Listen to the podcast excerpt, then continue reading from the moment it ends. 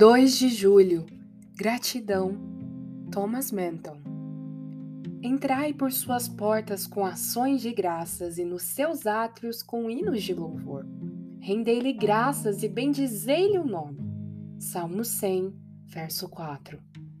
Quando oramos, precisamos nos lembrar não apenas do que queremos, mas do que recebemos, reconhecendo que tudo o que temos vem de Deus.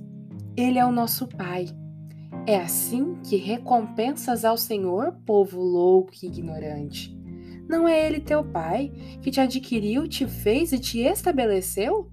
Deuteronômio 32, verso 6. Precisamos reconhecer o bem que possuímos, assim como aquilo que esperamos receber dele.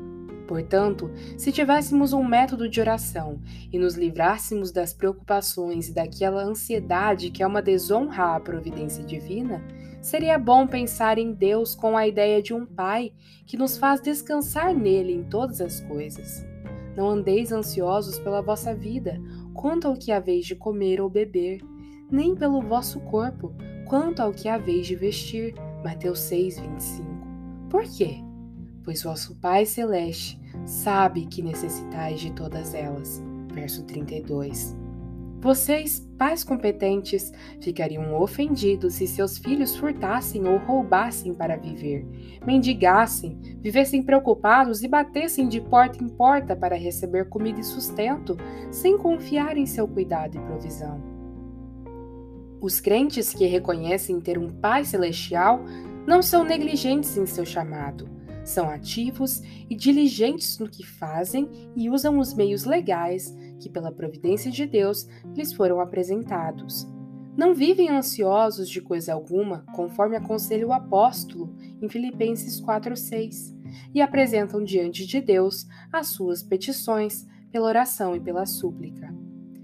Oh, quem dera pudéssemos transformar as aflições em orações e corrêssemos para o Pai seríamos muito mais felizes.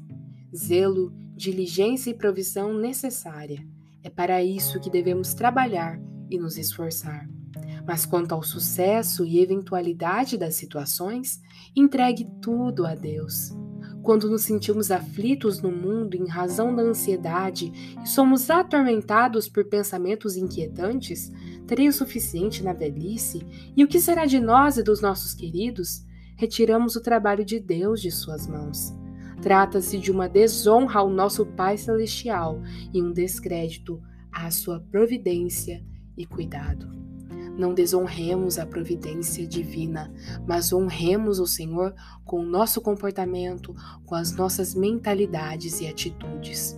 Que possamos descansar no seu cuidado e sermos gratos por tudo que temos recebido de Sua mão.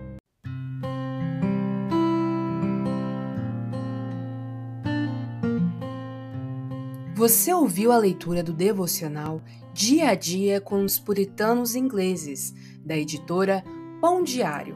Uma leitura que você encontra aqui no Devoção Diária.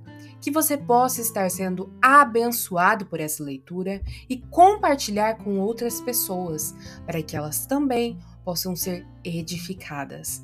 Que Deus abençoe o seu dia na presença dEle.